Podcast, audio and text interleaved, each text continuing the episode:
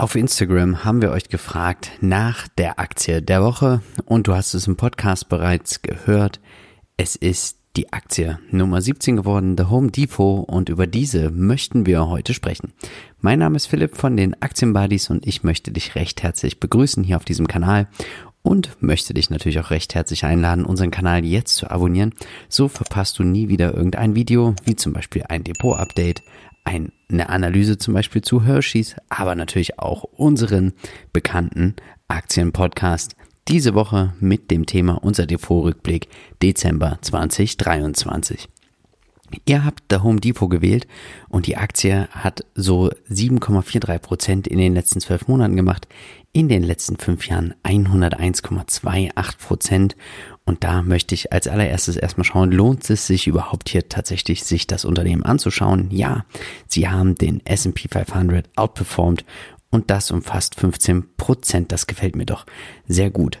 Was oder woran denkt man, wenn man an die Aktie von der Home Depot denkt? Ja, es ist eine der größten Baumarktketten der Welt und wir haben aktuell ein KGV von 22, 2,42% Dividendenrendite, einen sehr geringen Short und eine große Marktkapitalisierung, die siehst du hier von 343,44 Milliarden US-Dollar.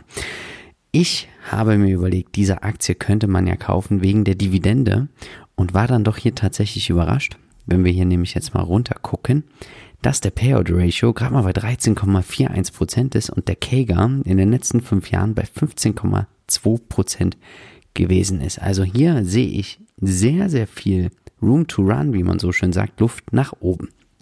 Bevor wir uns jetzt hier dem Ganzen widmen, am Ende wirst du natürlich auch mal wie immer die Analysen und natürlich auch die fairen Kurse, zum Beispiel nach Lynch und nach Graham hier gleich mitnehmen.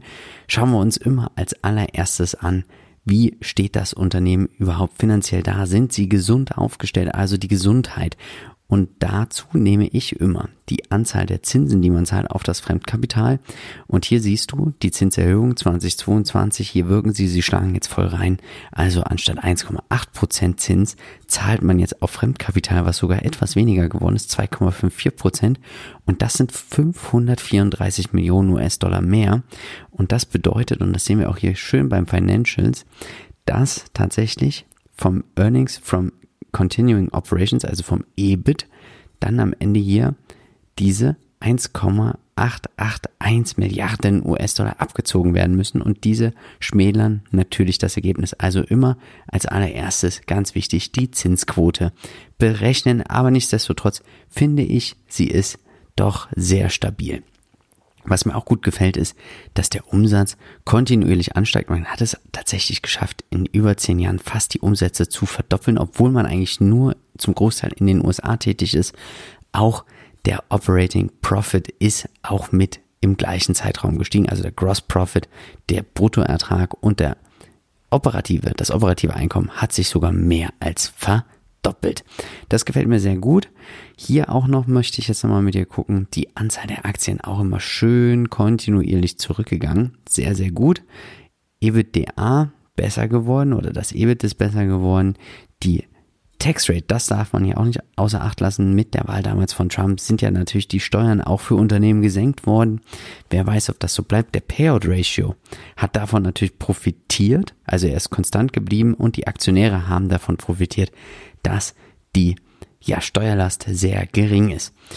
Was immer ein sehr guter Hinweis ist, ist, dass man sich einfach mal die Investor Relations Webseite, die Investorenpräsentationen anschaut von den Unternehmen, die man betrachten möchte. Und das mache ich heute hier mit dir. Ich habe hier mir die letzte Annual Shareholders Meeting PDF oder Präsentation jetzt runtergeladen und die gucken wir uns jetzt mal an.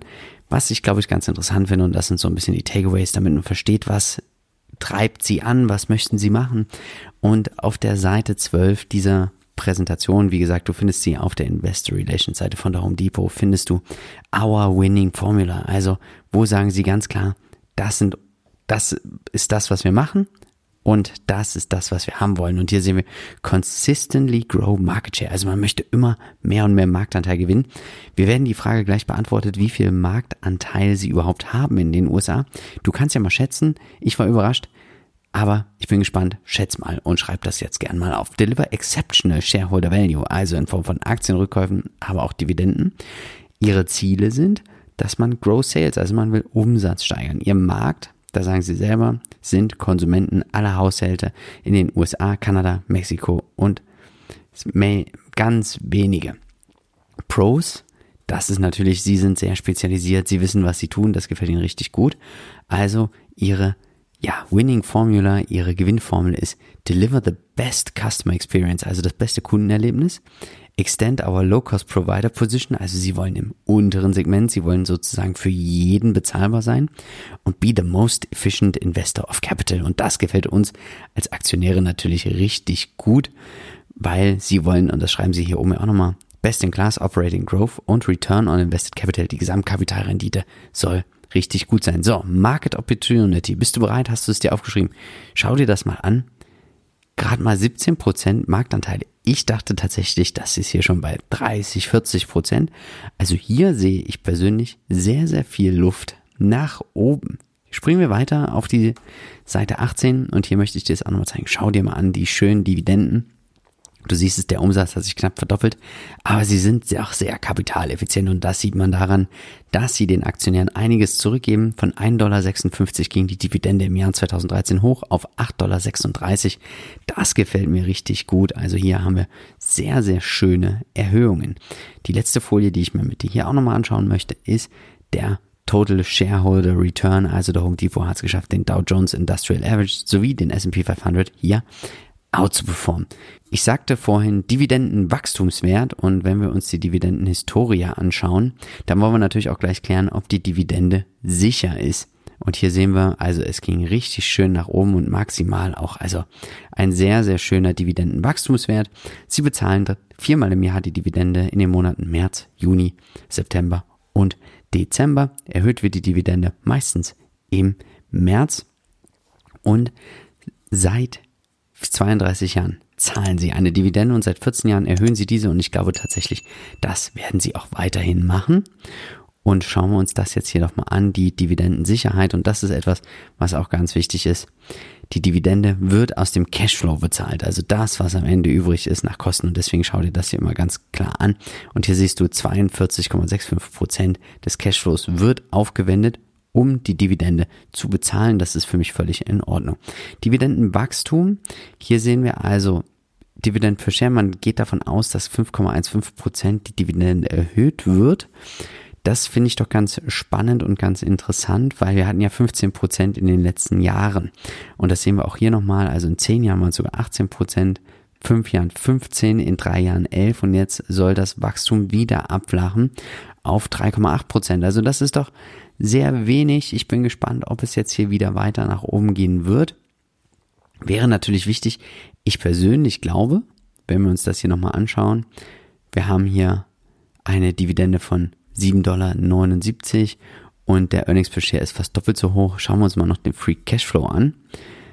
Der ist auch 17,66 Dollar. Ja, also ich mache mir hier über die Dividende keine Sorge und könnte mir auch vorstellen, dass sie höher, ja, dass sie einfach höher ähm, wachsen wird, als wie hier gerade angenommen. Also sicher ist sie, gefällt mir doch ganz gut. Für alle Charttechniker unter euch kommen wir jetzt zur charttechnischen Einschätzung von unserem lieben Marcel. Marcel, bitteschön. Hallo zusammen. Wir betrachten gemeinsam den Chart von The Home Depot und wir sehen, dass die Aktie sich schön auskonsolidiert hat. Sie gehörten ja zu den Corona-Gewinnern, weshalb die Aktie stark übertrieben war und dann doch Richtung 400, 420 Dollar hochgestiegen ist. Seitdem eine Korrektur, die sich jetzt doch über Monate hinweg gezogen hat und zuletzt dann auch der Ausbruch aus dieser Korrektur über die 335 Dollar. Das ist ein positives Signal, ein sogenanntes Kaufsignal. Die Aktie stieg kurzerhand etwas an, um jetzt dann doch nochmal zurückzusetzen und die Unterstützung bei den 335 Dollar zu bestätigen. Nun könnte es sich wieder nach oben bewegen, einfach aufgrund dessen, dass hier die letzten kurzfristigen Teilnehmer rausgeflossen sind und dann gibt es hier eine weitere Aufwärtsbewegung, so natürlich nur, wenn der Gesamtmarkt stimmt. Die Aktie startet zum Beispiel heute auch wieder im positiven Bereich, was auch ein gutes eine gute Voraussetzung ist für weitere Renditen. Bis zum Allzeithochplateau sind es knapp 20 Prozent, also vielleicht ein ganz praktischer Einstieg, wenn man hier langfristig überzeugt ist. Zurück zum Aktienbuddy Philipp. Jetzt kommen wir zu der ganzen Materie der Analyse, also Gesundheit, haben wir gesagt, ja, Sie müssen jetzt nur aufpassen, wie es aussieht mit dem Fremdkapital, aber ich glaube, Sie können eine ganze Menge Cash generieren. Peter Lynch, seine Herangehensweise ist eher für stark wachsende Unternehmen, weil wie wird das Ganze berechnet? Also das EPS Growth, ja, also wie wachsen die Gewinne, multipliziert mit dem EPS 15,59 Dollar gibt uns hier Google Finance aus. Und das macht ein Kurs nach Fair Value nach Peter Lynch von drei, von 214,63 Dollar, bei dem in Anführungsstrichen schlechten Wachstum, ich finde 13,77 Prozent, doch sehr gut, macht einen aktuellen Kurs von 339,91 Dollar. Benjamin Graham hat zwei Formeln, also seine ursprüngliche Formel und eine Revised Formula. Also er hat das nochmal angepasst. Wir müssen es natürlich nochmal anpassen um die aktuelle Verzinsung der AAA Bonds. Und da schauen wir mal 4,52. Also nochmal leicht gesunken, aber das wird wahrscheinlich am Ergebnis nicht mehr viel machen. Nichtsdestotrotz wollen wir ja hier fein sein und sauber. Also einmal haben wir nach der alten Methode 570,97 Dollar und hier 323,90 Dollar, also leicht niedriger. Dividenden-Discount, das finde ich doch hier ganz interessant, weil wenn wir hier schon den Durchschnitt bilden aus den diesem Jahr und den nächsten drei, kommen wir auf 5,36 Prozent. Und wir sehen hier, der WAC, also die Kapitalkosten liegen bei 8,95. Wenn wir jetzt das Wachstum hier anpassen, wie gesagt, ich könnte mir vorstellen, gehen wir nochmal zurück, dass es doch hier ein bisschen besser wird, vielleicht sogar so auf diese 11 Prozent, aber ich würde mich nicht drauf verlassen. Deswegen nehmen wir einfach die 5,36 und das bedeutet auch hier sind wir deutlich niedriger. Discounted Cashflow. Hier werden die zukünftigen Cashflows abgezinst und hier sehen wir es erstmal. 2013 waren wir hier noch bei 4,38 äh, Cashflow je, Free Cashflow je Aktie. Jetzt sind wir bei 17,66 Dollar. Das macht ein Wachstum von 13,51 Prozent in den letzten Jahren.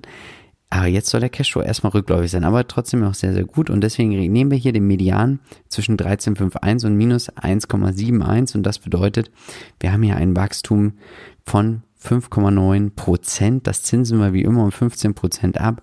Langfristig glaube ich aber 5 Prozent ist realistisch. Mit einer 11 Prozent Diskontrate. Das ist die Rendite, die wir haben wollen kommen wir auf einen fairen Wert ohne Margin of Safety von 272 Dollar. Was sagen eigentlich die Analysten? Und da springen wir auch hier wieder zu Seeking Alpha. Wenn du dich für Seeking Alpha interessierst, schau mal in die Show Notes. Da findest du nämlich auch nochmal, ja, ein, ähm, ja, einen tollen Link tatsächlich, muss man sagen. Und da gibt es ein schönes Angebot auch nochmal für Seeking Alpha für dich. Also, wo sehen wir hier? 336 Dollar ist der Schnitt.